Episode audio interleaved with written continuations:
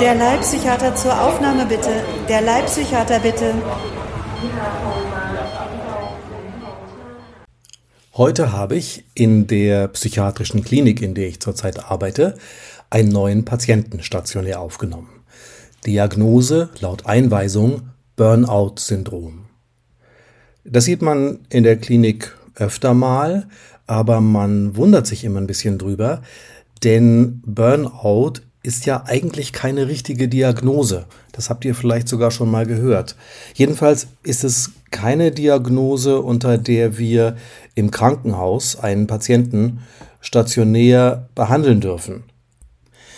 Warum sage ich das? So eine Einweisung, formal heißt das Verordnung von Krankenhausbehandlung, wird von den ambulanten Behandlern ausgestellt, also meistens von niedergelassenen Ärzten, zum Beispiel vom Hausarzt oder der Hausärztin oder von einem ambulant behandelnden Neurologen oder Psychiater, Psychiaterin. Wenn bei denen der Patient in Behandlung ist und die Kollegen dann meinen, hier ist jetzt eine stationäre Krankenhausbehandlung notwendig. Krankenhausbehandlung darf nämlich nach dem Sozialgesetzbuch nur verordnet werden, wenn die ambulante Versorgung nicht mehr ausreicht.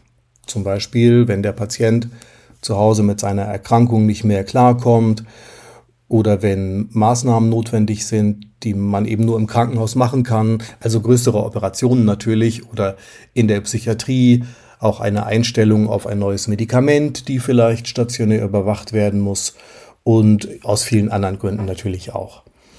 Und in so einer Verordnung, also auf dem Einweisungsschein, muss natürlich auch eine Diagnose stehen.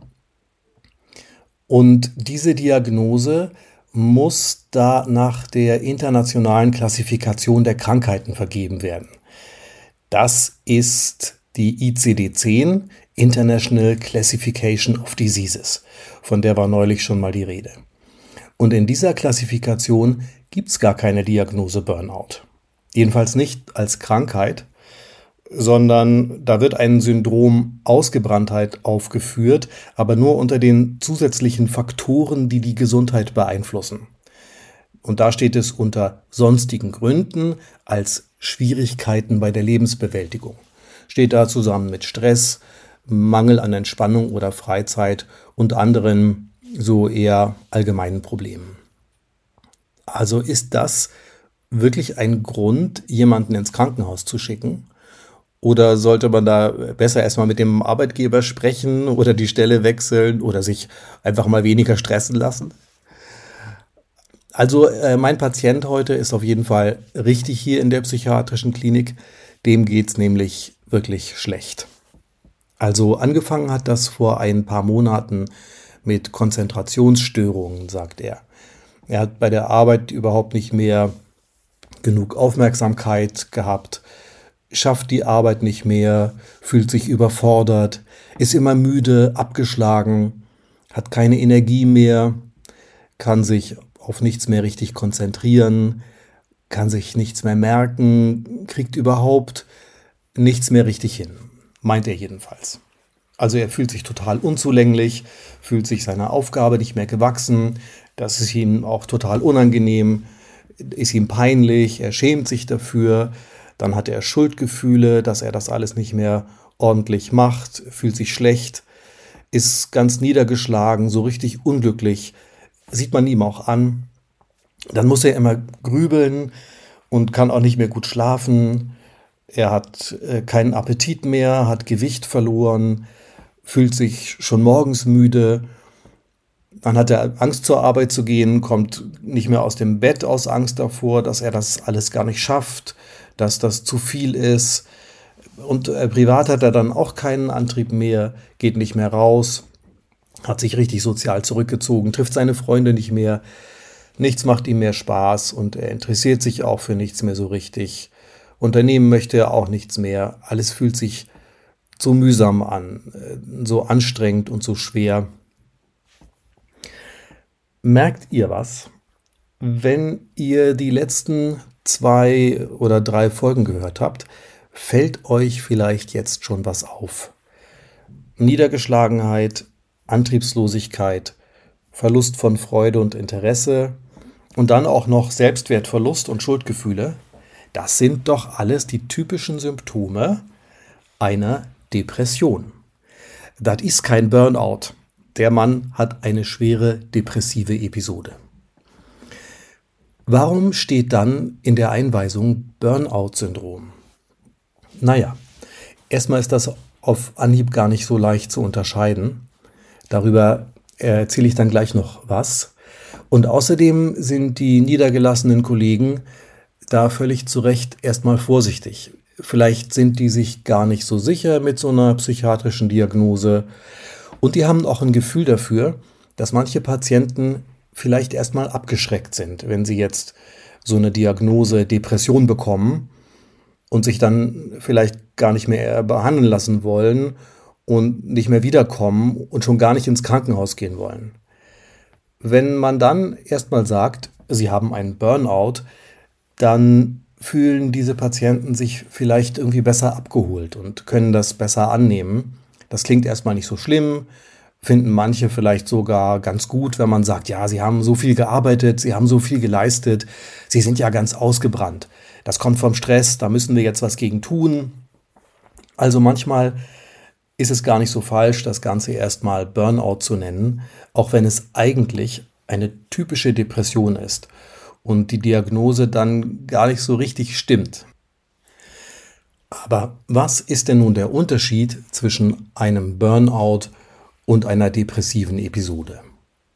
Ich habe schon ziemlich viele Patienten mit der Vordiagnose Burnout-Syndrom gesehen und auch schon ein paar, auf die das dann wirklich zutraf, aber gar nicht so viele. Das ist nämlich jedenfalls im Krankenhaus gar nicht so häufig und es ist auch gar nicht so leicht zu verstehen. Fangen wir mal an. Vorhin habe ich doch aus dieser amtlichen Krankheitenliste zitiert, der ICD-10. Und da steht dazu ja nicht so viel drin. Es gibt aber schon eine Nachfolgeversion der ICD-10, die heißt, Überraschung, ICD-11. Die ist äh, jetzt in Deutschland noch gar nicht so richtig in Betrieb sozusagen, aber da steht ein bisschen mehr drin. Da wird Burnout zwar immer noch unter diesen Faktoren geführt, die die Gesundheit beeinflussen, also eigentlich für sich genommen nicht als psychiatrische Krankheit. Aber da steht in dieser ICD-11 immerhin eine richtige Definition drin und die lautet folgendermaßen. Bisschen von mir zusammengefasst, weil die deutsche Version ein bisschen sperrig ist. Burnout ist ein Syndrom, das als Folge von dauerhaftem Stress am Arbeitsplatz verstanden wird, der nicht erfolgreich bewältigt wurde. Charakteristisch sind drei Merkmale. Erstens Gefühle der Erschöpfung. Zweitens erhöhte seelische Distanz zur Arbeit oder Gefühle von Negativismus oder Zynismus auf die Arbeit bezogen. Und drittens ein Gefühl von Wirkungslosigkeit und Leistungsverlust. Burnout bezieht sich speziell auf die berufliche Tätigkeit und nicht auf andere Lebensbereiche. Okay, der erste Punkt, Gefühl der Erschöpfung, der trifft nun auch auf die Depression zu natürlich.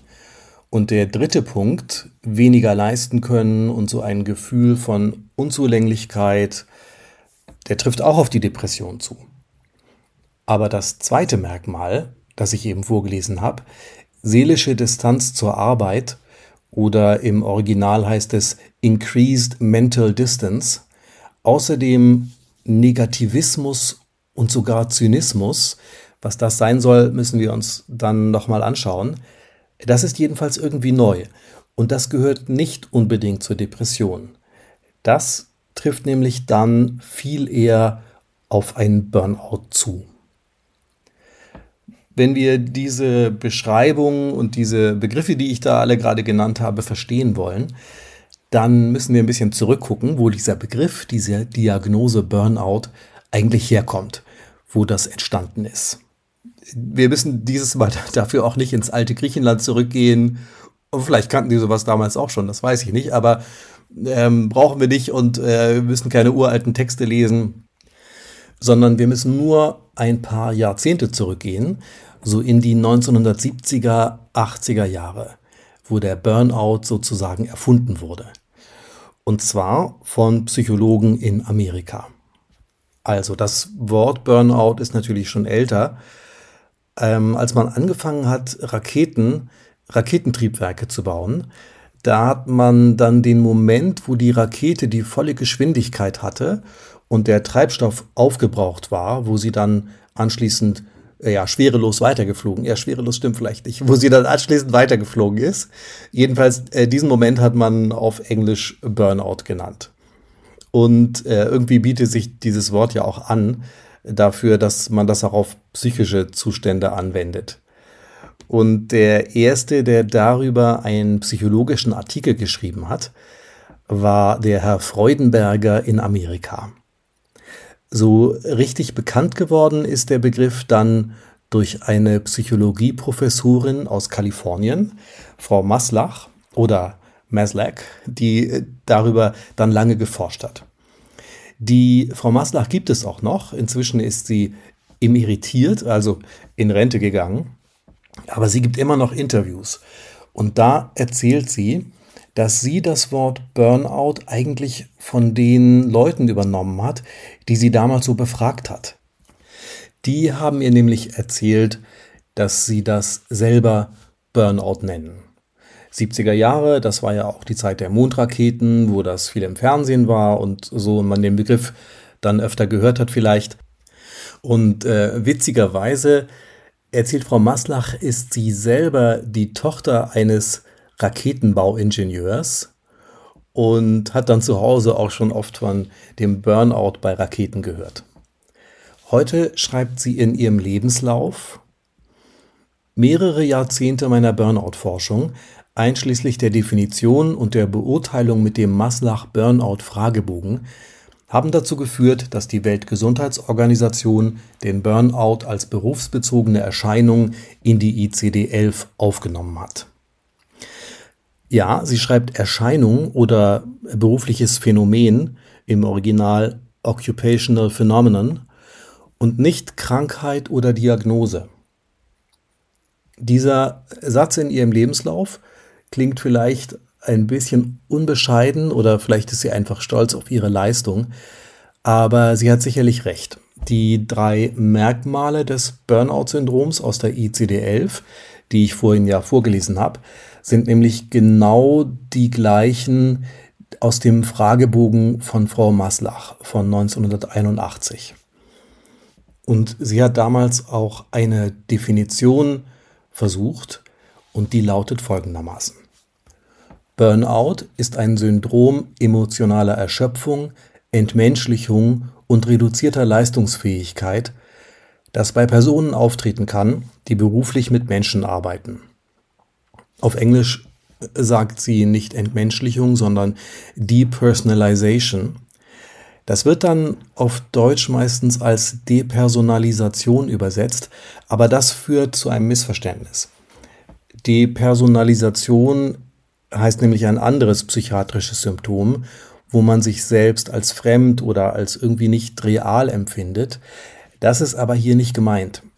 Was Frau Maslach mit Depersonalization als Merkmal von einem Burnout meint, also was ich eben als Entmenschlichung übersetzt habe, das wird aus ihrem Burnout-Fragebogen deutlich. In den Fragen zum Thema Depersonalization, das sind fünf Fragen in diesem Bogen, geht es nämlich darum, dass man andere wie unpersönliche Objekte behandelt.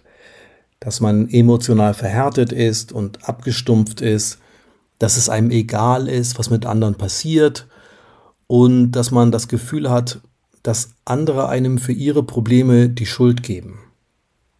Und das sind die entscheidenden Fragen in diesem Burnout-Fragebogen. In den übrigen Fragen, das sind dann nochmal 16, glaube ich, geht es dann um Erschöpfung, um Müdigkeit, um Überlastung, um Selbstwertverlust und äh, das hat man ja auch alles in einer Depression. Also, wenn ihr Wochen oder Monate lang immer erschöpft und müde seid, niedergeschlagen, antriebslos, keine Freude mehr empfindet, euch selbst Vorwürfe macht, dann kann das eine Depression sein. Wenn ihr aber viel mit anderen Menschen arbeitet, zum Beispiel mit Schülern als Lehrerin oder mit Verletzten als Rettungssanitäter, mit Patienten als Krankenschwester, mit Menschen in Schwierigkeiten als Sozialarbeiter oder natürlich als Ärztin oder Arzt. Und wenn ihr da jahrelang Überlastung und vielleicht äh, Frustrationen im Beruf erlebt habt und dann dadurch alle Empathie verloren habt, emotional verhärtet seid, emotional taub, und wenn euch die Patienten, die Schüler, die Schicksale, mit denen ihr da zu tun habt, irgendwie immer egaler geworden sind, dann ist das vielleicht ein Burnout. So eine emotionale Verhärtung und dieses Egalwerden, ähm, das ist übrigens auch das, was in dem ICD-11 vorhin Negativismus und Zynismus genannt wurde. Auch ziemlich missverständliche Begriffe. Ich glaube, auf Englisch bedeutet Cynicism auch was ganz anderes, als man auf Deutsch meint, wenn man Zynismus sagt. Das ist alles schwer zu übersetzen und auch an diesen Übersetzungsfehlern oder Übersetzungsproblemen liegt es wahrscheinlich, dass das mit dem Burnout insgesamt äh, ziemlich schwer zu verstehen ist oder eben oft missverstanden wird und dass die Unterscheidung von Depressivität und Burnout dadurch ein bisschen schwieriger ist. Übrigens hat dieser Kollege von der Frau Maslach, der Herr Freudenberger, der sich zur gleichen Zeit oder sogar noch vor ihr mit dem Burnout-Syndrom beschäftigt hat und ähm, wahrscheinlich auch vor ihr schon diesen Begriff geprägt hat, der hat gesagt, dass die Depression meistens von Schuldgefühlen begleitet wird. Also man gibt sich selbst die Schuld an allem, während Burnout zusammen mit Ärger auftritt. Also man gibt eher den anderen die Schuld. Das ist auch schon eine ziemlich wichtige und ich glaube treffende Unterscheidung. Mein Patient jedenfalls, den ich heute aufgenommen habe, der ärgert sich überhaupt nicht über andere, jedenfalls nicht bewusst oder jedenfalls hat er das bisher nicht gesagt, sondern der gibt sich an allem selbst die Schuld, macht sich selbst runter, macht sich für alles Vorwürfe, was er gemacht hat oder was er nicht gemacht hat. Und der hat keinen Burnout, sondern eine richtig schwere depressive Episode. Dann hat er übrigens auch erzählt, dass das gar nicht das erste Mal ist, dass es ihm so geht, sondern da gab es vorher nämlich schon andere Episoden, so ähnliche in der Vorgeschichte, die dann auch gar nicht so viel mit Arbeitsüberlastung oder so zu tun hatten, sondern mit irgendwelchen ganz anderen Auslösern, jedenfalls soweit er die kennt und erinnert und darüber erzählen kann. Also auch das spricht dann natürlich eher für eine Depressivität. Das heißt in diesem Fall also eine rezidivierende depressive Störung.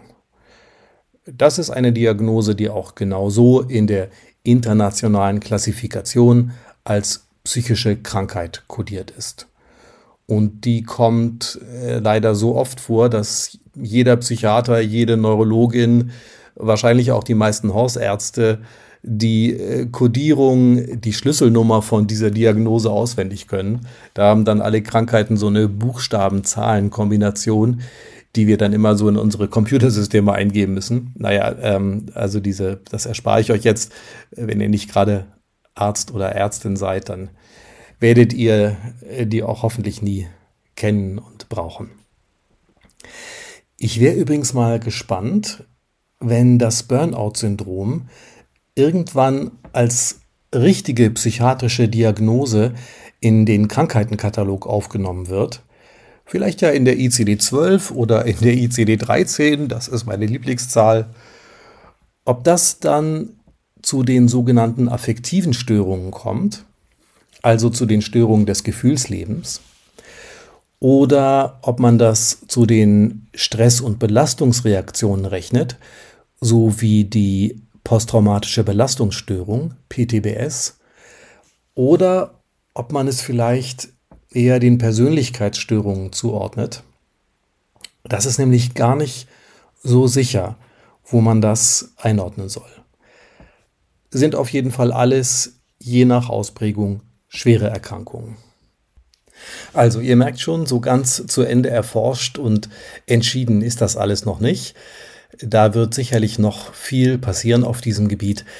Eine etwas neuere Entwicklung ist ja auch, dass man das heute nicht mehr, das Burnout-Syndrom heute nicht mehr nur auf ähm, Berufe anwendet, die ganz viel im sozialen Sinne mit Menschen zu tun haben, also nicht mehr nur auf Lehrer und Ärztinnen und den Rettungsdienst und Feuerwehrleute, sondern inzwischen das auch bei anderen Berufen sieht, also Leuten, die im Büro arbeiten, Callcenter zum Beispiel oder eben auch ja, bei Bankern und Versicherungskaufleuten.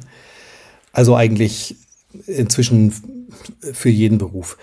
Ähm, aber es bezieht sich immer noch auf die Berufstätigkeit und nicht auf das Privatleben, nicht auf andere Lebensbereiche. Also ich habe euch äh, heute versucht zu erzählen, wie man das heute sieht und wie man das so versteht. Und äh, wir schauen mal weiter. Erstmal sage ich für heute Tschüss und bis zum nächsten Mal.